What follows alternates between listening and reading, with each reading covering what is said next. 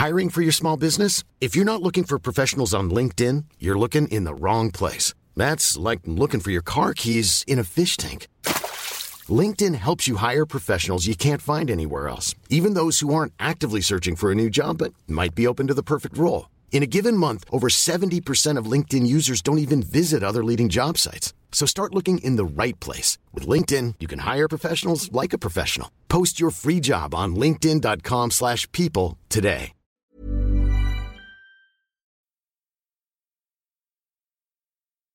Guía de Almas Historia basada en la experiencia de Malena, escrito y adaptado por Tenebres para relatos horror.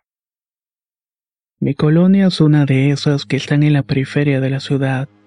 Si no es porque todos los vecinos nos conocemos, estoy segura que sufriríamos asaltos a diario. Créanme que no es un lugar tan bonito, al menos no para los que vienen de otras partes. Las personas que viven aquí tienen casas modestas, algunas de estas todavía se encuentran en obra negra. Solamente basta darles una mirada a las calles de la colonia para adivinar quiénes habitan en estos hogares son personas con trabajos modestos.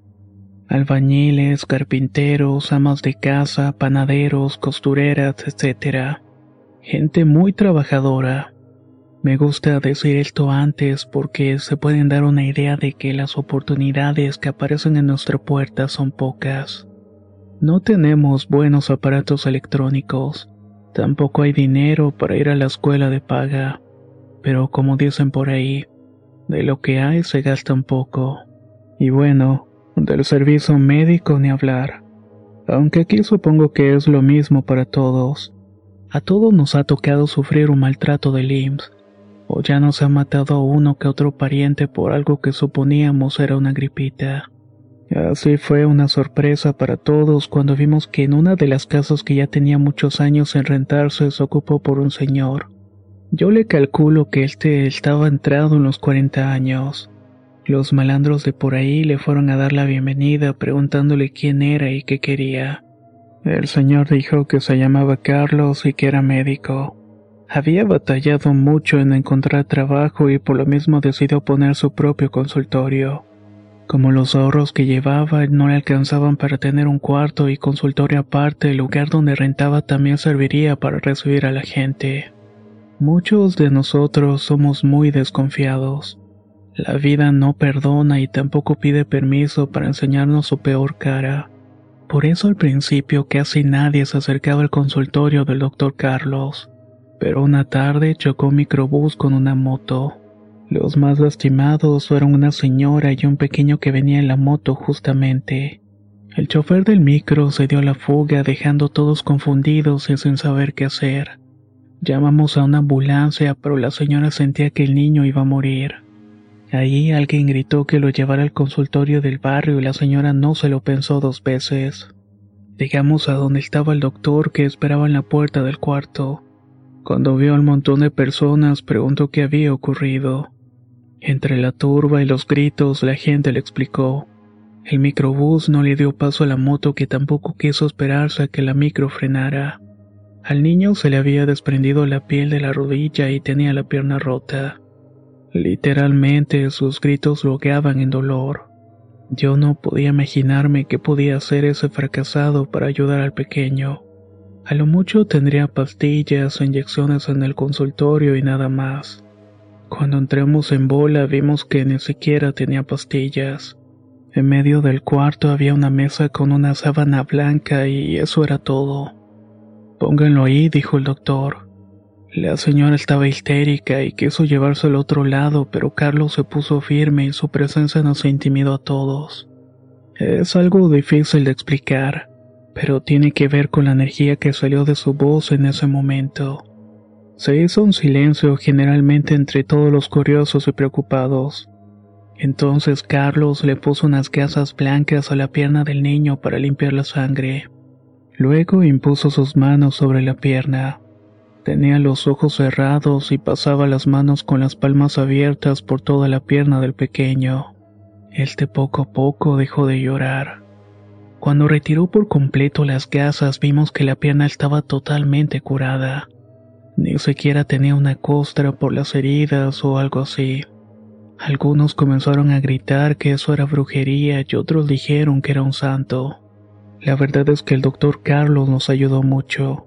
A partir de entonces, hasta para un dolor de estómago ya había fila en el consultorio. El doctor no era muy abusivo a la hora de cobrar, y cuando veía que el paciente estaba de plano muy jodido, le daba gratis la sanación. Otras personas con enfermedades terminales iban con él para que les ayudara a morir sin dolor. Por eso algunas señoras pensaban que Carlos ayudaba de alguna manera a guiar a las almas al cielo sin sufrimiento, sobre todo a esas que tuvieron mucho dolor en la vida. Si me preguntan, yo soy de las que dicen que Carlos era un santo.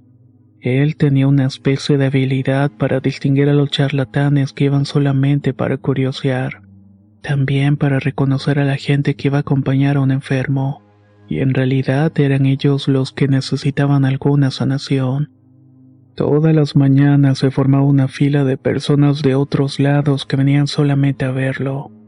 Y todos respetábamos a esas personas.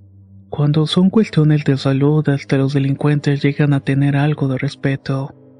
Hasta he llegado a decir que su presencia en la colonia fue un recordatorio de que Dios no nos tenía tan abandonados. El doctor estuvo con nosotros unos 10 años aproximadamente. Una mañana, cuando las personas estaban esperando, entramos al consultorio y lo encontramos dormido sobre la mesa. Parecía como si estuviera soñando, pero no, ya no respiraba.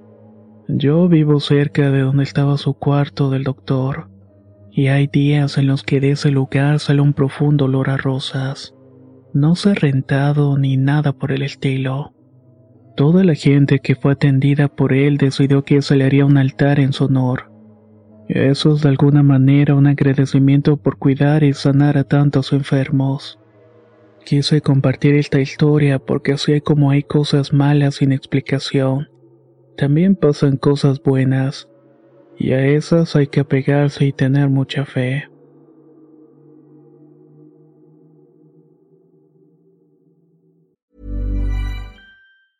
There's never been a faster or easier way to start your weight loss journey than with PlushCare. PlushCare accepts most insurance plans and gives you online access to board-certified physicians who can prescribe FDA-approved weight loss medications like Wigovi and Zepbound for those who qualify. Take charge of your health and speak with a board-certified physician about a weight loss plan that's right for you. Get started today at plushcare.com slash weight loss. That's plushcare.com slash weight loss. plushcare.com slash weight loss. Hiring for your small business? If you're not looking for professionals on LinkedIn, you're looking in the wrong place. That's like looking for your car keys in a fish tank. LinkedIn helps you hire professionals you can't find anywhere else, even those who aren't actively searching for a new job but might be open to the perfect role. In a given month, over 70% of LinkedIn users don't even visit other leading job sites. So start looking in the right place. With LinkedIn, you can hire professionals like a professional. Post your free job on linkedin.com slash people today.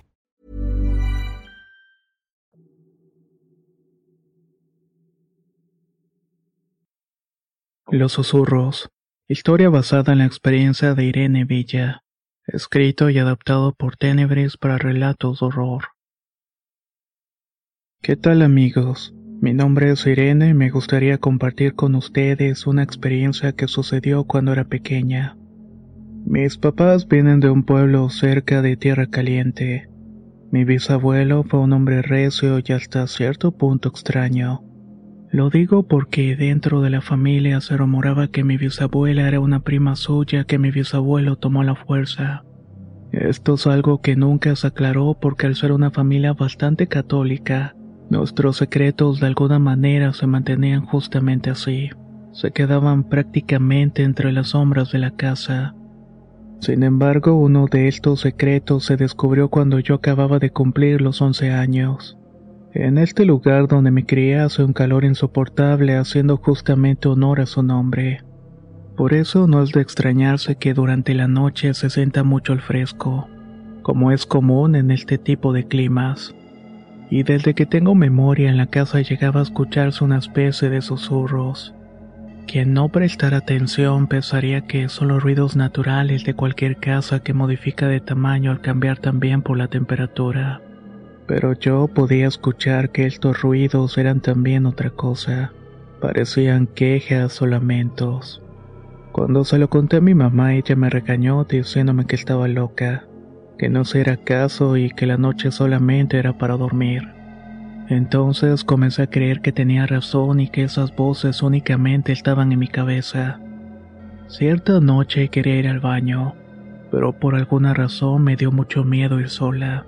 No era la primera vez que lo hacía, pero esa noche en especial el miedo me estaba paralizando por completo las piernas. Nuestra casa tampoco es que era una mansión y para ahorrar espacio nos quedábamos a dormir dos en cada habitación. En total tengo ocho hermanos, seis mujeres y dos hombres. Mis dos hermanos dormían juntos y las demás nos repartíamos en dos en dos. Yo compartía mi cama con mi hermana mayor, Laura. ¿Qué tienes? Me preguntó en voz baja. Es que quiero ir al baño, pero me da mucho miedo. ¿Me acompañas? Bueno, me contestó, pero vamos rápido porque ya es tarde y tengo mucho sueño. Para llegar al baño debíamos atravesar un patio grande y amplio. Estaba rodeado por un jardín y como no estaba techado se podían ver las estrellas más claras que nunca. No faltaba poco para llegar cuando de pronto Laura se detuvo. Yo también me quedé quieta y quise distinguir entre la oscuridad del jardín eso que había paralizado a mi hermana. Entre las bugambilias vi que estaba una sombra. Era la sombra de una muchacha que tendría más o menos la misma altura que mi hermana. Pero lo que más me impresionó fue que en un parpadeo la sombra había desaparecido. Las dos regresamos corriendo al cuarto y solamente cuando estuve en mi colchón me di cuenta de que ya me había orinado mi ropa. Mi hermana Laura me abrazó y pensé que me iba a regañar, pero únicamente me pidió que me cambiara de ropa. Cuando estuvimos las dos de nuevo en la cama me volvió a abrazar. No tengas miedo, te voy a contar algo pero no se lo vayas a decir a nadie. Ya ves cómo se pone mi mamá a veces. Todavía no nacías cuando mi mamá se enfermó. Decía que escuchaba voces en las paredes y que en esta casa espantaban. Y bueno, ya sabes que mi papá, aunque es buena gente, tiene su carácter y le decía que se callara la boca. En ese entonces mi mamá estaba embarazada de ti y toda la noche se ponía muy nerviosa. Yo estaba escuchando esas quejas porque mi mamá me pedía que me quedara cerca por si ocupaba algo. Mi papá le dijo que mi bisabuelo había comprado la casa en este terreno barato porque se usaba para enterrar a la gente que no reconocían. Cuando alguien aparecía muerto en los caminos o nadie reclamaba el cuerpo, lo dejaban aquí. El bisabuelo consiguió este terreno barato por lo mismo. Y aunque movieron los huesos a otro terreno, mi papá le dijo a mi mamá que era imposible saber si había alguien más. Para mí no hay nada más triste que un muerto que no le han dado sepultura ni despedida. Por eso ni a mi mamá ni a mí se nos hizo raro que algunas cosas se escucharan en la casa. Esa muchacha no es la primera vez que la veo. Cuando tenía tu edad la llegué a ver en varias ocasiones, pero siempre así escondida en el jardín siendo una sombra más oscura que la noche. Solo que hace mucho que no la veía. No sé si tenga que ver que te estuve acompañando. No les tengas miedo, Irene. Trata de entenderlos porque los fantasmas se sienten igual de solos que nosotros. No sé bien, pero estas palabras de mi hermana me dieron mucha tristeza. Como dije, era una pequeña, pero podía entender lo que me estaba diciendo. Hay quien asegura que a todos se acostumbra uno y puede que algo de verdad esté en este dicho. Esos susurros dejaron de ser una mentira para mí. Realmente existían y nunca quise ponerles la suficiente atención por miedo a lograr entenderlos. Tal vez explicaban esa soledad que viven en el otro lado, cuando prácticamente ya nadie te recuerda. Por alguna razón siempre pensé que esa muchacha estaba enterrada precisamente en el jardín pero nunca me animé a escarbar ni nada por el estilo. Cabe decir que cuando ya cada quien hizo su propia familia y siguió su destino, mis hermanos y yo sacamos este tema a flote. Cada uno tuvo su experiencia con esta chica. Algunos la vieron solamente de reojo, pero mi hermana y yo fuimos las únicas que tuvieron esta visión clara de ella. Mis papás nunca hablaron de este tema con nosotros. Actualmente los dos han fallecido y la casa de los susurros se quedó sola. La última vez que fui prácticamente se estaba cayendo a pedazos. Todavía hoy no sabemos qué va a pasar con ella, si se va a vender o no, aunque es una idea que es habitado por el valor sentimental que tiene para la familia. Me imagino que si fuera de nuevo y escuchara los susurros en una casa tan solitaria y abandonada, sentiría un temor enorme que no podría soportar.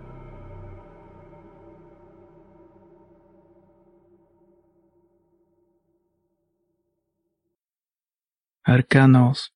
Historia basada en la experiencia de Pilar Villanueva.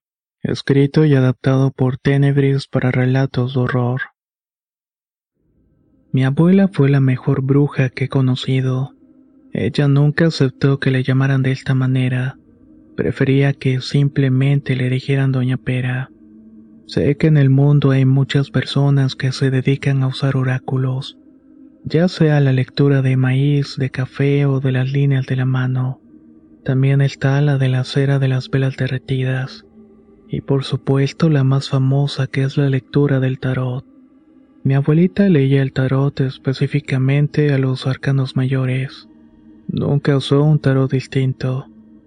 Cuando hacía una lectura y acomodaba las cartas sobre la mesa se podía ver la figura pálida y algunas ya descoloridas por los años de uso. Pero por eso mismo mi abuela conocía también las cartas que parecían una extensión de ella misma. Muchas veces quiso enseñarme a usarlo, pero yo no tengo el don. Desde mi punto de vista, sí se necesita nacer con algo especial. Digamos que con una habilidad que no todas las personas poseen, y que es el motor que les ayuda a impulsarse en este mundo de la magia. Mi abuela no se rindió e hizo todo lo que pudo para enseñarme sus habilidades. Cuando mi abuela cumplió 12 años se despertó con el don de ver los problemas de la gente, y únicamente tenía que estar enfrente de ellos. Se puede decir de alguna manera que era una clarividente. Pero lo que más llamó su atención fue el mazo de cartas del tarot que le regaló un señor que se llamaba el gitano. Muchas personas decían que él era un brujo y seguramente tenían razón ya que fue el gitano el que le dijo a mi abuela que ella tenía el don de ayudar a las personas leyéndole la suerte. De esa manera fue que mi abuelita fue familiarizándose con los llamados arcanos mayores. Cada uno tiene su propio significado y ocurre cosas distintas en las lecturas. Cuando el gitano le regaló el mazo le pidió a mi abuela que lo curara. Lo que tenía que hacer era ir al panteón y enterrarlo en una tumba. Debía dejarlo tres días y tres noches. Después lo tendría que recoger y este ritual iba a tener que repetirlo el resto de su vida. Al menos hasta que dejara de dedicarse a leer las cartas, lo cual nunca pasó. A partir de entonces mi abuela fue distrándose en el tedón, de tal suerte que cuando la gente iba a consultarla lo único que tenía que hacer era sentarse enfrente de ella. Mi abuela le decía las razones por las cuales quería la lectura. Pasaba a barajear las cartas y darle a estas personas una exacta predicción de lo que esperaba. Mi abuela solía decir que el destino ya estaba escrito, pero podemos tomar algunas precauciones para que los golpes no nos lleguen con la misma fuerza. Así que asuntos de infidelidades, enfermedades y fallecimientos se hicieron su especialidad. En muchas ocasiones llegué a acompañarla al panteón para que enterrara el mazo de cartas. Esos tres días resultaban ser muy difíciles para ella. Por la noche decía que los espíritus de las cartas llegaban a visitarla, y estos siempre les entregaban visiones horribles. Cuando le preguntaba si estos espíritus eran de gente muerta, ella me contestaba que no. Hija, lo que viene a visitarme son la muerte, el loco, el diablo, la emperatriz y el colgado. Ellos vienen a decirme lo que les espera a todos y también lo que me espera a mí. Me imagino que estas visiones le causaban mucho sufrimiento, sobre todo si llegó a ver su propia muerte, lo cual no dudo ni por un segundo. Una tarde llegó un señor a pedirle una lectura. Era una persona delgada, morena y arrugada. Mi abuela puso una cara muy triste cuando lo vio y nos dijo que no le interrumpiéramos porque era importante. Mi familia y yo nos fuimos a misa porque era la festividad de Cristo Rey. Cuando volvimos encontramos a mi abuela tirada en las escaleras. Estaba toda llena de moretones. Todos pensamos que se había caído de las escaleras y por eso murió. De hecho, hasta el día de hoy esa es la versión oficial. Pero para mí pasó otra cosa. Yo creo que ese señor que fue a verla era la muerte, y había llegado justamente para reclamarla. Su tarot está guardado y descansa en un altarcito que le hicimos en su memoria a mi casa. Nadie se atreve a tocarlo porque sabemos que está cargado de una energía muy poderosa. Mucha gente venía de otros lugares por las predicciones de la abuela. Yo no conozco a nadie que tenga este don que ella tuvo, pero sé que existen personas con estas capacidades. Estoy totalmente segura de esto.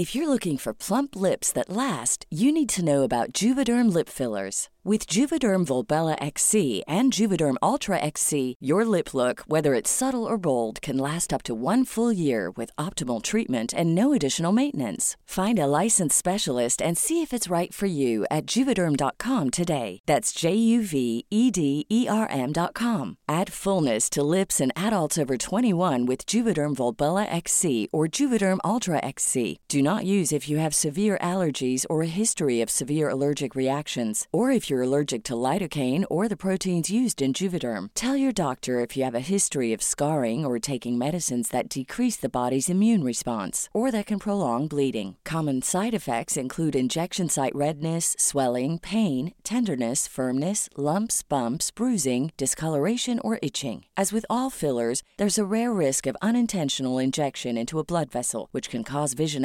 abnormalities, blindness, stroke, temporary scabs, or scarring. For full important safety information, visit juvederm.com. Planning for your next trip?